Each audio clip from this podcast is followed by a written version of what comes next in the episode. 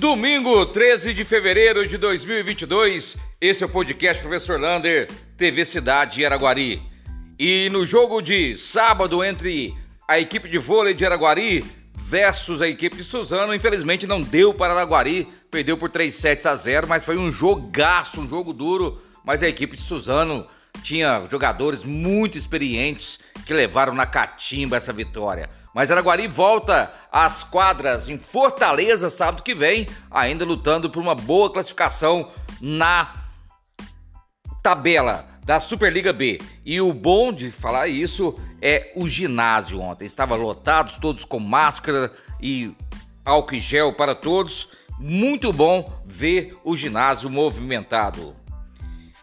E a volta às aulas amanhã das escolas municipais e creches na cidade de Araguari. Todos serão obrigatórios a presencial a aula, porém todos também terão que usar máscaras.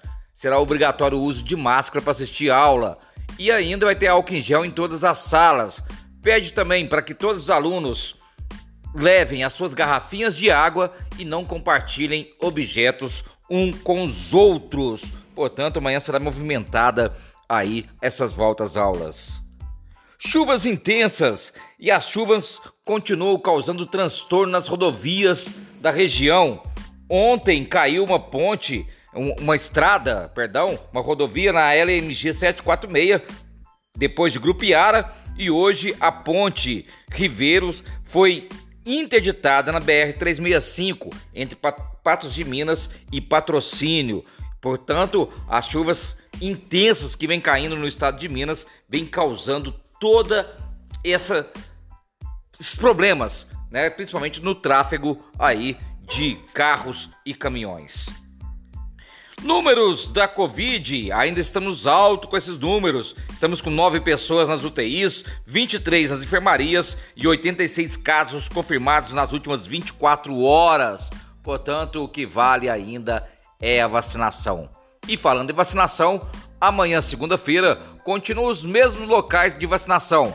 Na Paraíso, você encontra vacina para crianças de 5 a 11 anos. Gutierrez, a vacina infantil de 6 a 11 anos e também primeira e segunda dose de Coronavac, Coronavac e dose de reforço da Janssen.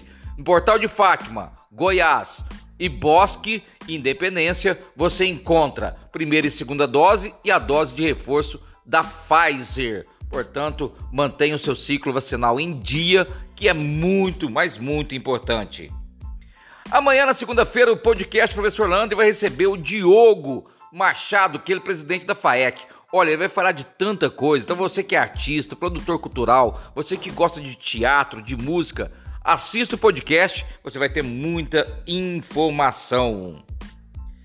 Será que você tem dinheiro perdido em algum banco? De acordo com o Banco Central, amanhã teremos um site para verificar se você tem algum dinheiro perdido no banco. Você vai verificar através do seu CPF, mas para isso você precisa fazer um cadastro no gov.br. Todas as informações você encontra lá na página da TV Cidade. E o abraço de hoje vai para a equipe de testagem da Secretaria de Saúde. Que trabalho magnífico! Foram 1.200 senhas distribuídas, todo mundo fazendo teste e são quase os mesmos que fazem também a vacinação.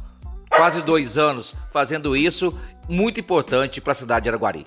Um abraço do tamanho da cidade de Araguari.